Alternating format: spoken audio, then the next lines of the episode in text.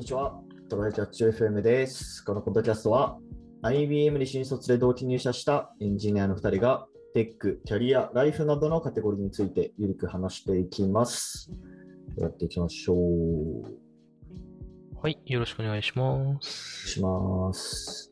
あのー、数ヶ月前にジムを解約してですね、つはいいに、ついに行かなくなってしまったという。うん な決め手は何だったの？決め手はね、えーっとね、一緒に行ってた彼女が先に脱落したっていう。ああ、じゃああれから結構、その話は前にしてたけど、そこから結構すぐだったんだ。まあ一人で頑張ってた時もあるんだけど、うん。うん。まあそれに引きずられね。まあ結局なる自分が原因なんだけど。うん。で、まあ解約をしようとしたんですよ。うん。でもね、なんかこのエニタイムはね、全然エニタイムじゃなかったっていう話なんだけど、どういうことだった？の まあエニタイムじゃないと、エニ、エニウェアじゃなかったのかな？わからんけど。えっとね、あー、なんか察したけど、どうぞ。なんかね、手続きがね、なんか来てくださいみたいなこと言われて、はいはいはい。うん、なんかね、最初はね、なんだってな、なんか引き落としがうまくできてないですみたいなこと言われて、ほう、料金のね。そうそうそうそう、なんかね、確か引き落とし口座を変えたのかな、途中で。うーん。うん、で、えーっと、なんかうまく処理がいってないですって言われて、うん。で、そう、あの、そのジムまで来て、もう一回紙、申請用紙を書いてくださいみたいなこと言われて。その時点で、うわーと思ったんだよね。で、えっ、とね、時間も結局、えっと、6時、6時40分くらいに行ったら、夕方の。うんえっと6時半までなんで、また今度来てくださいとかって言われて。うっとうしいな、それは。そうそう。それでね、また日を改めて行ったら、まあまあ近所だからいいんだけど、日を改めて行ったら、あれでもなんか引き落とされてますね、みたいなこと言い出して。何なんだよ、みたいな。ひでえな。それあーは、それこが一番ひどいわ。そうそうそうそう。うん、で、まあ結局もいやね、ーそこでついでにもう、あの大会手続きをして、うん、やめやめましたわ。そなるほどね。やっぱちょっと、あれだね。リアルで出向かないといけない系はめんどくささあるね。う、めんどくさいです。うんだって行かなくなるから、解約しようっていうのに、来いってどういうことだって。そうなんだよね。まあ、次はちょっとね、あのージムのついてるマンションに引っ越したいなと思っておりますいけど。やはー、リッチですな。い。あ、でもその、まあ、ジムの処理がめんどくさいといえばですよ。はい。あのーちょっとくらい前に、あのーこのジムすごいぞっていうやつを紹介したじゃないですか。あー、なんかジムのスタートアップみたいなやつ？そうそうそうそう、ライフフィットっていうジムなんですけど、はい。あの月額が、えーっと、何円とかだったかな、2000何円とかだったよね、あれ。だったかな？で、1回からも使えるみたいなやつだっけ？そうそうそう。あのジム、イノベーティブだよね、みたいな。うん。あ、えーっと、ライフフィットは2980円だ。うん。そうそうそう。まあ、エニタイムがね、エニタイムとかゴールドジムとかでも8000円以上するから、あ、そんぐらいすんだ。そうそうそうそう、月額でね。うん。まあ、その3分の1程度ですからね。そうだね。やっぱうんカジュアルにやる人はカジュアルの値段でやりたいっていう感じもあるしな。そうそうそうそう。で、まあ、これすごいよね。でも、あの、京都だけにしか、まだ京都とか関西だけにしかまだ展開してなかったのかな？前取り上げたときは。はいはい。で、えっと、東京にもできてほしいよね、みたいな話をして終わったと思うんですけど、うんなんかあれから、あの、ちょっとしてから、あの、この、エライフフィットっていうジムを運営してる、まあ、会社としてはライフコーチっていう会社なのかな？が、うんあの資金調達したっていうニュースが出てて、ほう。うん。まあ、1.2億円とかかな？まあ、そんな大きい額ではないのかもしれないけど、まあ、でも結構出せるんじゃない？お店が。うんだから、これで一気に、その、東京進出がするんじゃないかな。そうだね。今、まあ、うんフランチャイズもどんどん募集してるらしいので、出店エリアをホームページで見ると、まだ京都、滋賀しかないけど、ここからいろいろ増えていくんじゃないか。なるほどね。えー、シリーズ A ラウンド。あ、もう一番最初にね。なるほど。なるほど。ちなみにこれ、あの、会社設立した人は、京大医学部の人だね。すごいね。おー、うん。すげえな。なんか医学部に入学するも、一つの病気を治すのに10年から20年かかる現実に直面し、えー大学3年生の時により未病健康増進に寄与できるジムを開設することにした。ああ、なるほどね。病気を治すよりも病気を予防する方が社会的インパクトがあると。あー確かにね。うんいやすごくやぶなこと言うとさ、そういうエピソードってどこまで本当なんだろうね。まあね、確かに。何も考えずに僕がもしこれを作ったとしたら、後付けで絶対そういうエピソードつけるなって思っちゃうんだけど、まあ僕は人間なので。まあ、あの就活の時の 志望動機みたいなもんやな。そうなんだよね。うん。これ後付けでも絶対つけれるよなって思うやつあるし、でもはいでもビジネスとかによってはさ、ああの、あこれ確かにこのモチベがないと始めなかったのかなみたいなものもあるじゃん。でもまあ本当に頭のいい人ってやっぱ最初からそうやって考えてたりするかなと思っちゃうね。うんやっぱ違うのかな、その辺から。うんうんうん。いや、でもまあ確かに、あの、あるよね。そういうピッチとかをするときにさ、うん。なんかそういう原体験みたいなのをちょっと持って話すみたいなのは、まああるっちゃあるよね。あね、人はそういうのに弱いからな。まあ別にそこは本質的なとこじゃないから、まあいいと思ううんけど。ん。まあいいんじゃない？そこで、うんおって思ってもらえるならそれはいいことなのでそうそう、そうどんどんやっていったらいいと思うんですよ。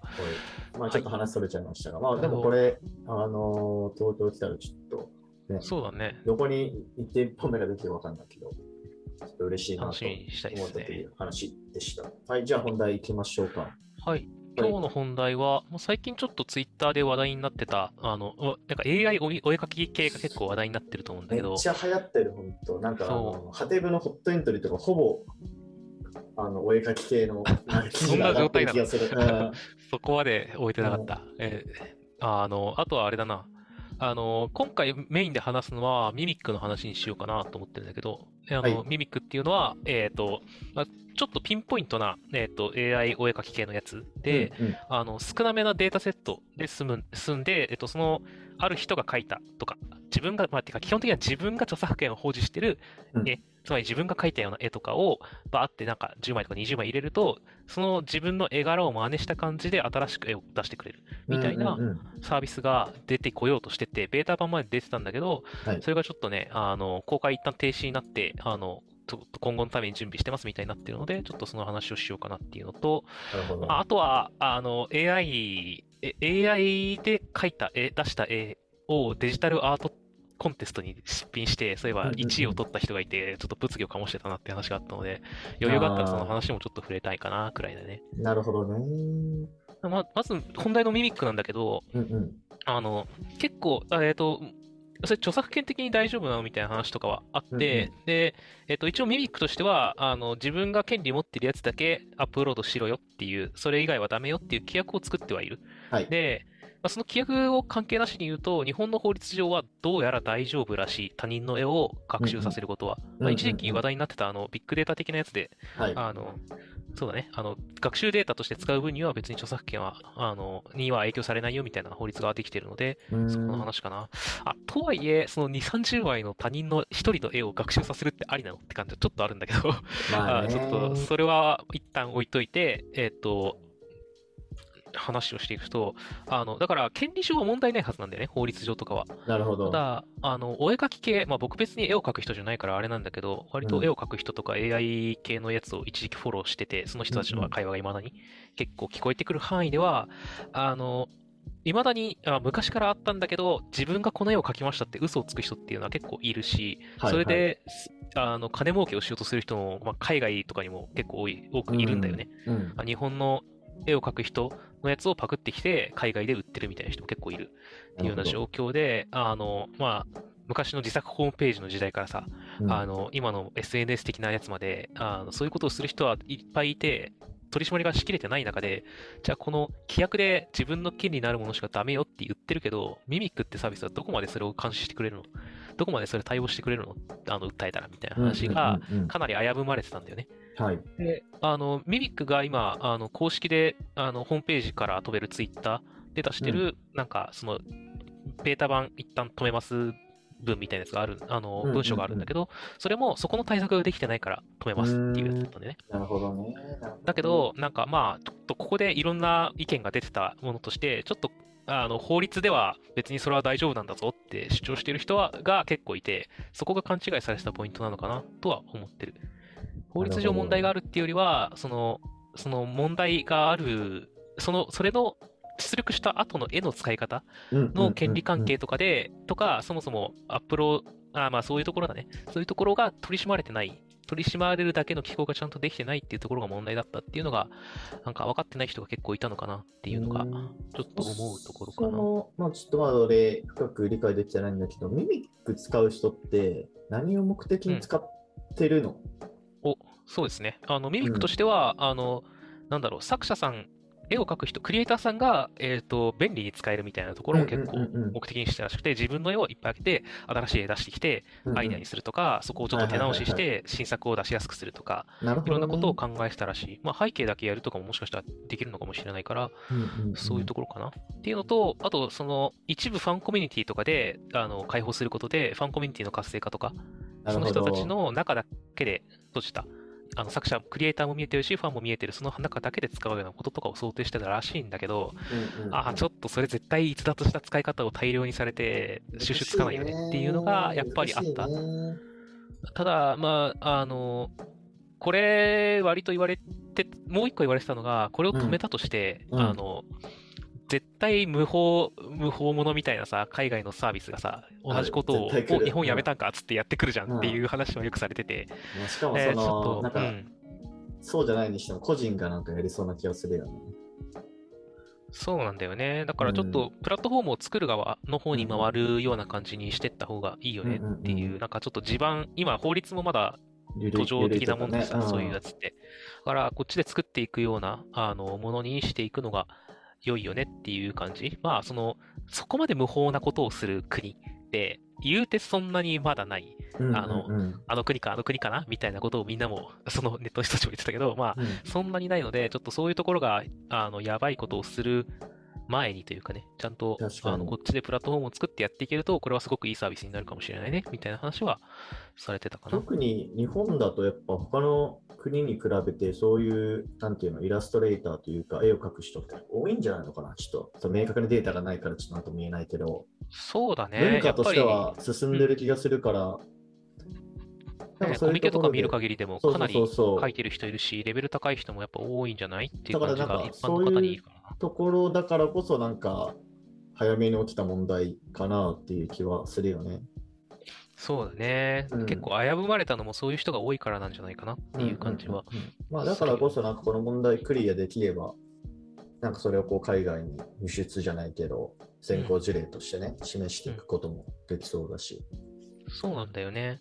だだから結構そのやっぱり自分に似たものを出力、自分の絵柄に似たものを出力するみたいなのって、やっぱ漫画家のアシスタント的な使い方みたいなのもできるから、あの、まあ、アシスタントさんの仕事が減るとかいう話もあるかもしれないけど、逆にその、アシスタントさん雇えなく、雇えないまだ駆け出しの人とかがさ、はいはい。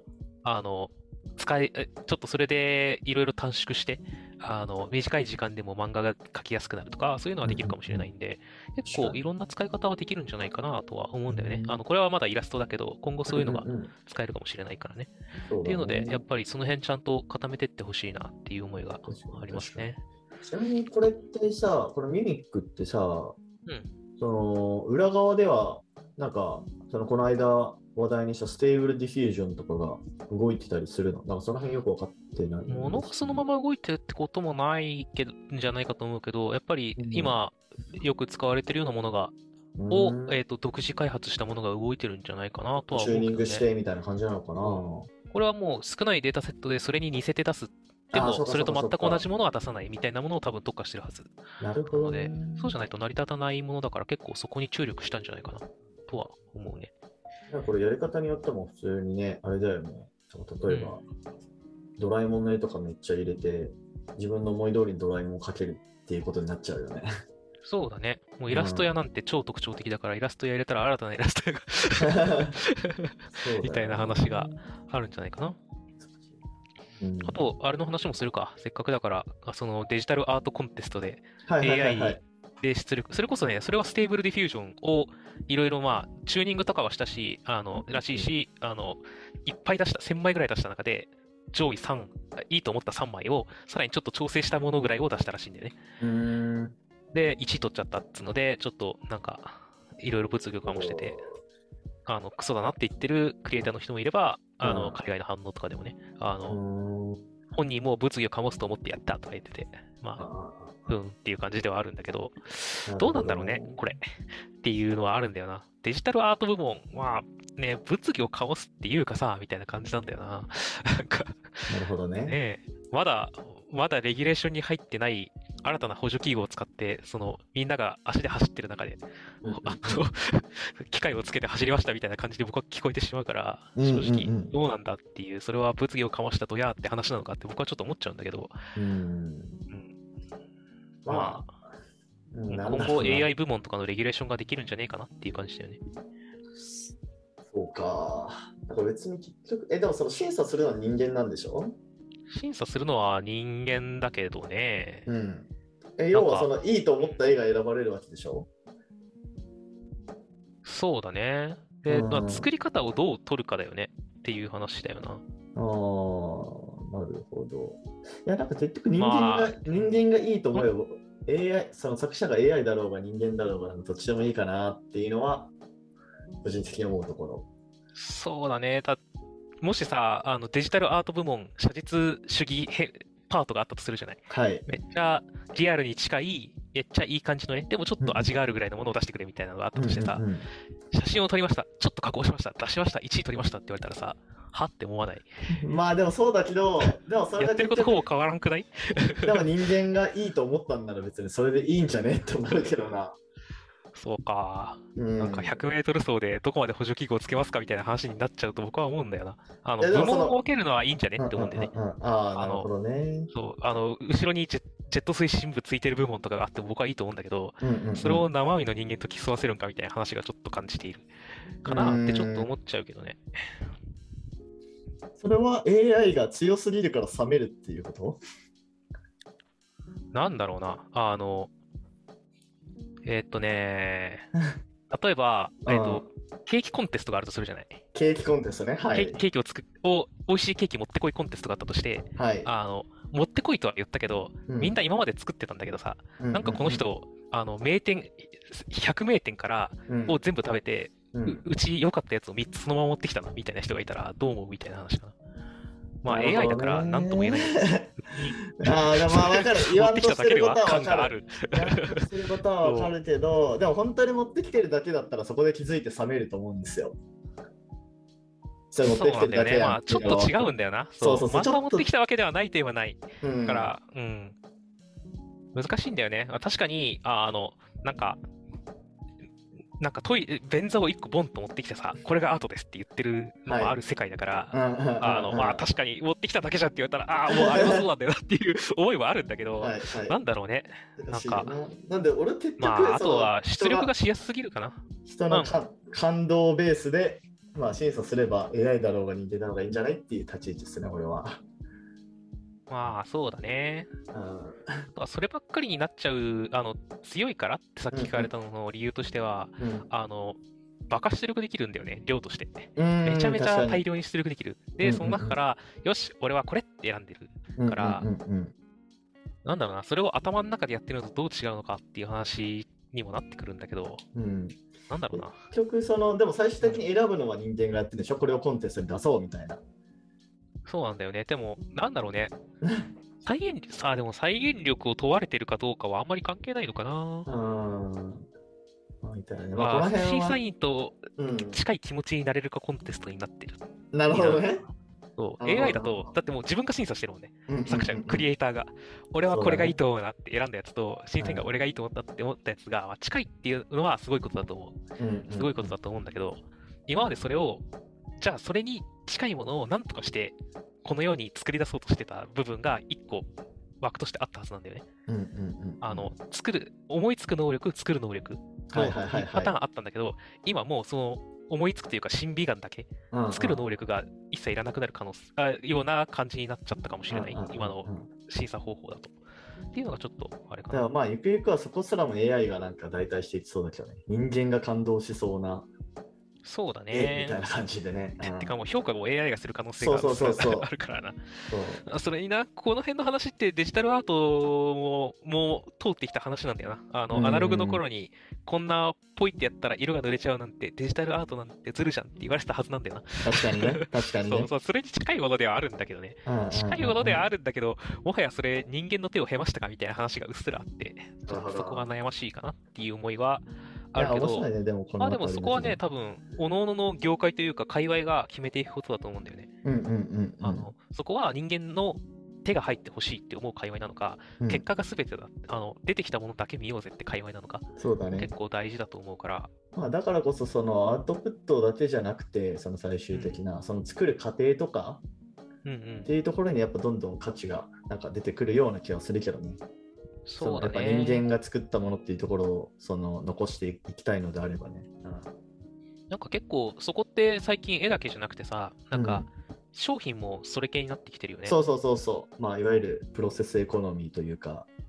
ね、なんか、ん何々さんがこういうストーリーで、こういう工程を経て作ってるんですみたいなのが見えてる方が売れるみたいな。うん、まあ売れるって言うとあれだけどね、それ見えてるものが結構人気感で、動するというか。そう。うん、そうだね。なんかなるほどうん。量産品をの質がもっと安くて高いのは、質が高いのは当然なんだけど、うんうんうんそうではないものが求められてるっていうのが確、最近ちょっと全ての傾向かもね。お絵かけがプロセスエコノミーと紐づくとは思わなかったわ。なるほど。まあでも今後ね、やっぱそこで差別化していかないと、うんうんなんかそうだよね AI のいい感じの絵が、うん見切れないぐらい溢市れちゃう独占するみたいな感じになっちゃうからね。はい。そうなんだよな。なるほど。はい。あざます。ダム、いろいろキャッチアップできてよかったです。はい。はいじゃあ終わりましょうか。はい。はい。ではこんな感じですね。週2回のペースで配信しているので、Apple Podcast もしくは Spotify でお聞きの方はぜひフォローと、えーレビューお願いします。えーでは今回も聞いていただきありがとうございました。ありがとうございました。またね。